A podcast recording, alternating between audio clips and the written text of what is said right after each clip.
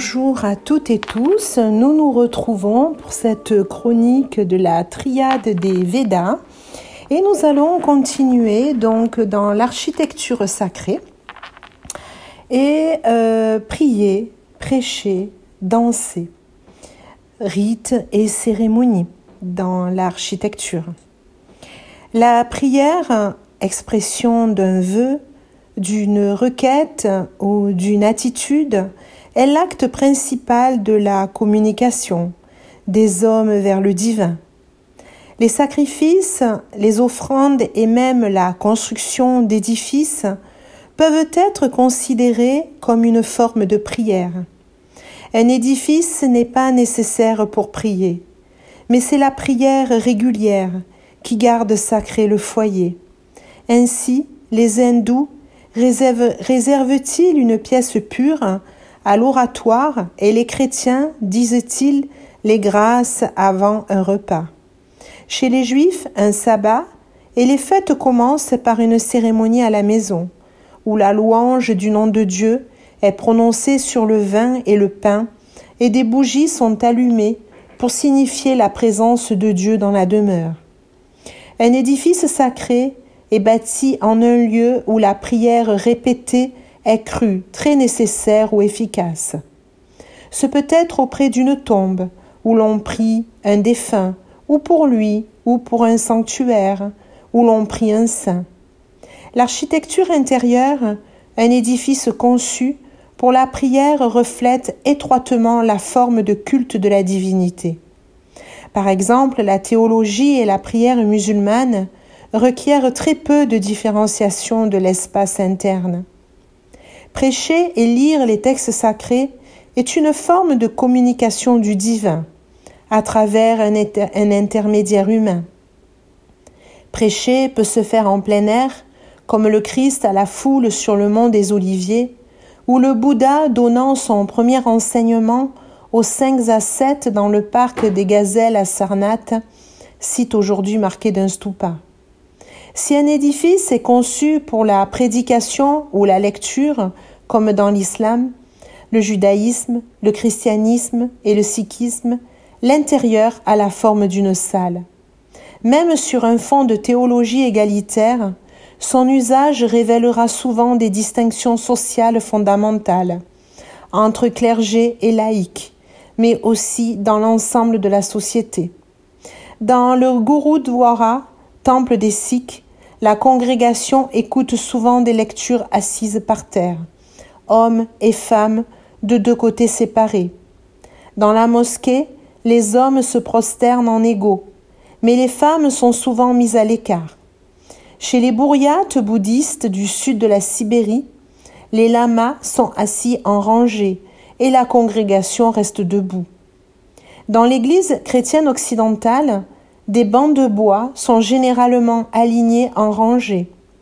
Ceci peut refléter et renforcer la hiérarchie sociale en réservant les meilleurs sièges aux notables locaux, pratique maintes fois dénoncée par les mouvements chrétiens égalitaires. L'architecture de la prédication et de la lecture met aussi en valeur les pupitres, les lutrins et les chairs, la chair chrétienne en bois ou en pierre, éléments séparés, niches ou ressauts dans le mur, se trouvent dans les églises et aussi dans de nombreux réfectoires de monastères, où les moines prennent leur repas en silence, écoutant un sermon ou une lecture. Parfois, une chaire surplombe la rue, comme dans la cathédrale Notre-Dame de Saint-Lô en Normandie.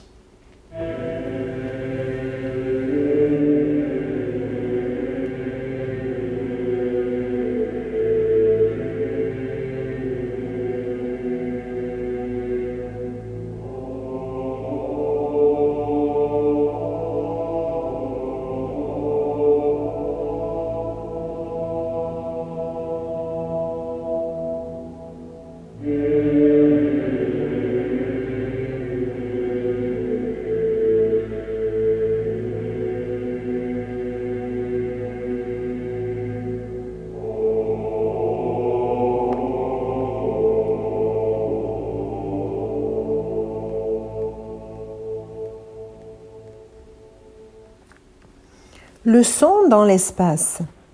Une différence qualitative perceptible existe entre la musique entendue en plein air ou dans un bâtiment. Dans l'espace libre, le son se propage vers l'extérieur et diminue jusqu'à l'inaudibilité. Dans un bâtiment, les ondes sonores sont maintes fois renvoyées par des surfaces opposées. Dans une église, L'assistance n'entend pas seulement le son direct émanant du cœur, mais aussi un conglomérat de sons plus faibles, réfléchis avant d'atteindre l'oreille. Le retard de ces répercussions est proportionnel à la distance parcourue. La pierre nue réfléchit presque 100% de l'énergie sonore.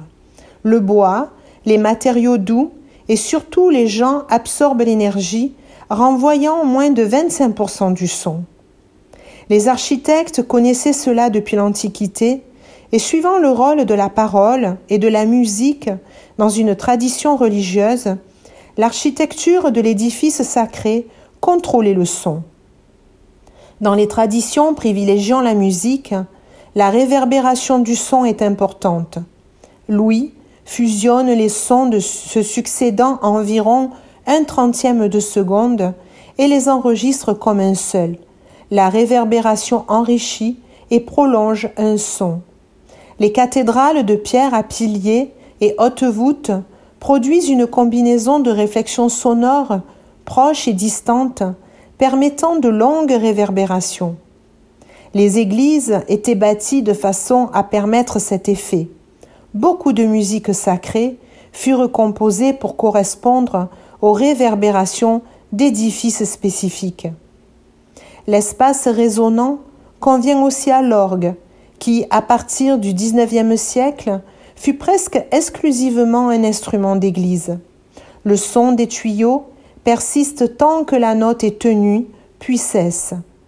Les réverbérations adoucissent et sanctifient cette raideur. La cathédrale même devient ainsi un instrument de son. Les murs concaves font converger le son. Au lieu de réverbération, ils créent des échos, répétitions séparées. Une abside produit cet effet, une coupole peut l'intensifier. Le baptistère de Pise, Italie, est célèbre pour son écho. Un arpège chanté y résonne comme un accord et met presque 25 secondes à s'évanouir. On atteint la clarté nécessaire à la parole lorsque les ondes sonores ininterrompues de l'orateur parviennent à l'auditoire en un bref temps de réverbération. C'est pourquoi les chaires sont situées au-dessus de la congrégation. Et c'est en partie pourquoi les méthodistes et d'autres confessions qui privilégient la parole construisent de petites chapelles plutôt que de vastes églises où la voix résonne.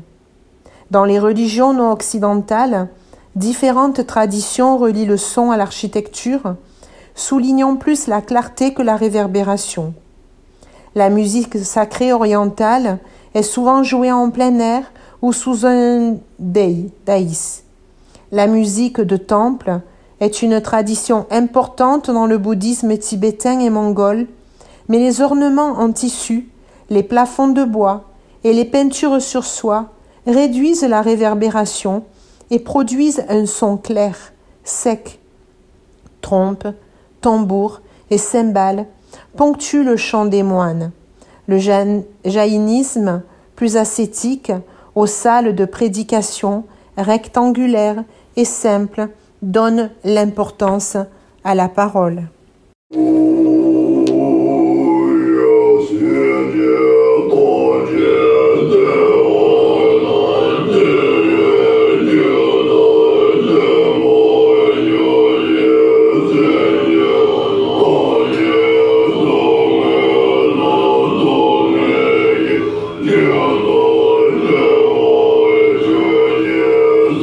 you.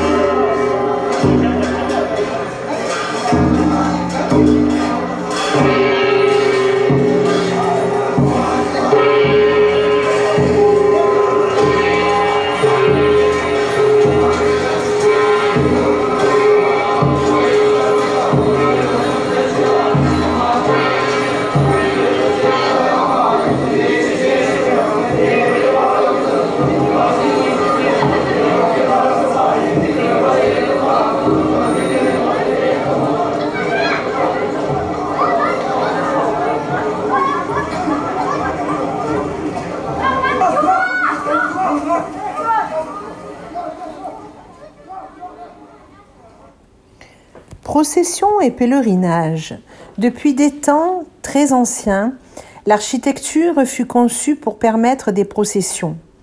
Dès le VIe siècle avant Jésus-Christ, la rue principale de la Babylone de Nabuchodonosor était la voie de procession où les statues des dieux étaient escortées jusqu'à la porte d'Ishtar, déesse de la ville.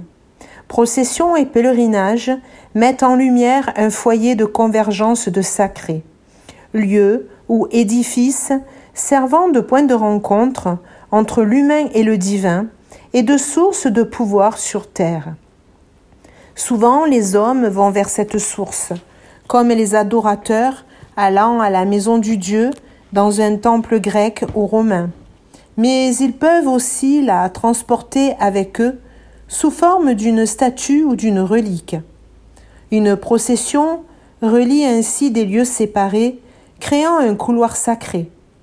La destination atteinte, on pourra déposer l'objet sacré, témoigner, faire un sacrifice ou une offrande.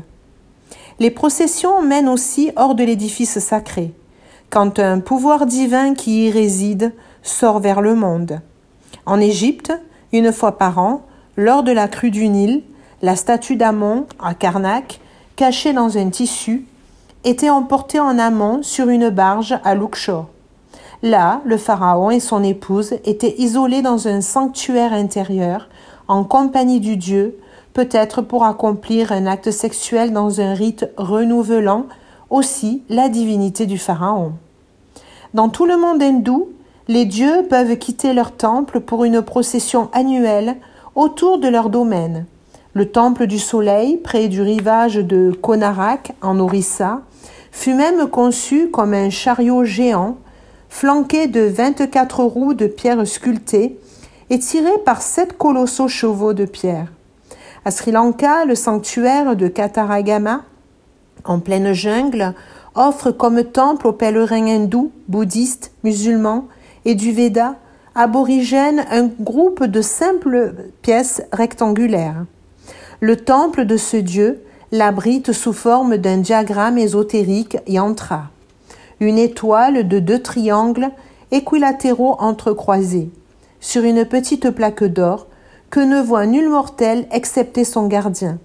Sous le regard des pèlerins, ce yantra enveloppé de tissu, escorté par une procession d'éléphants, descend du temple de Kataragama, par une avenue bordée de temples, d'autres dieux jusqu'à celui de sa maîtresse, la déesse aborigène de la jungle Valiama. Il est isolé un quart d'heure avec elle en commémoration de leur première rencontre quand le dieu arriva du sud de l'Inde. Dans d'autres régions du Sri Lanka, une dent du Bouddha ou des statues de la Vierge Marie sont portées hors de temples et d'églises en des processions analogues, peraera, bien que les théologies diffèrent. Les sorties des dieux sont aussi une forme de circumambulation autour d'un lieu qu'ils sanctifient ou protègent ainsi. Les fidèles pratiquent la circumambulation en tournant autour de l'objet révéré. Dans l'hindouisme, elle se fait vers la droite, pradakshina, sens du mouvement du soleil, avec une main pure levée face à l'objet. Le mouvement inverse est associé à la mort et à la sorcellerie. On peut faire la circumambulation de son, gourou, d'un temple avant de pénétrer dans le sanctuaire intérieur, d'une ville sainte telle que Bénarès ou même de l'Inde entière. Les stupas bouddhiques comprennent souvent un chemin circulaire extérieur, comme sur les terrasses de Borobudur. Procession et circumambulation sont souvent le point culminant du pèlerinage, entrepris pour une tombe, un sanctuaire ou un monument doté d'une valeur spirituelle spéciale.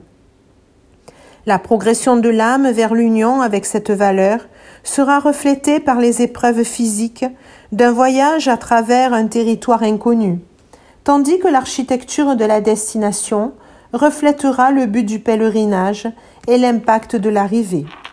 Le pèlerin venu à Lourdes pour la guérison trouve un ensemble de bassins clos pour se plonger dans l'eau glacée de la source miraculeuse près de la grotte où la Vierge apparut à Bernadette en 1858, au pied d'un escarpement où s'élève aujourd'hui le domaine de Notre-Dame, ensemble de trois églises couronnées par la flèche de la basilique.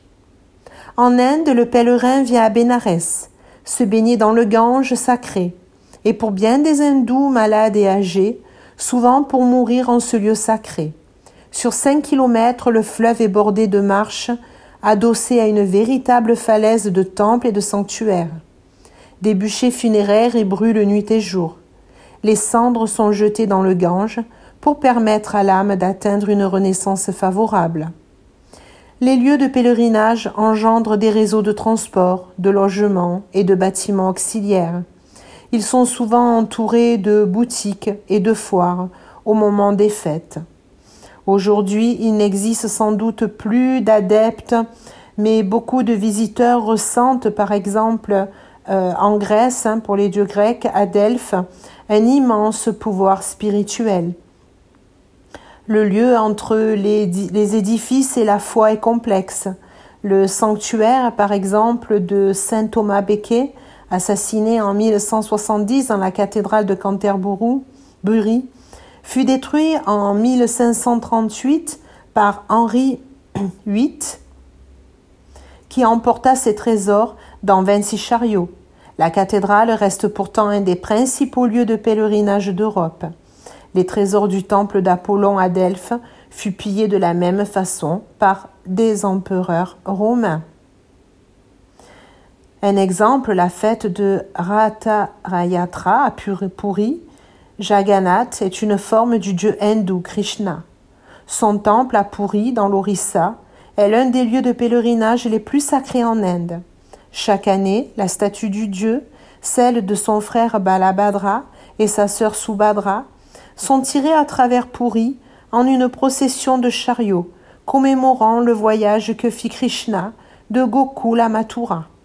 Le noble Raja de Puri balaye la route devant eux, exécutant la tâche des balayeurs de caste inférieure.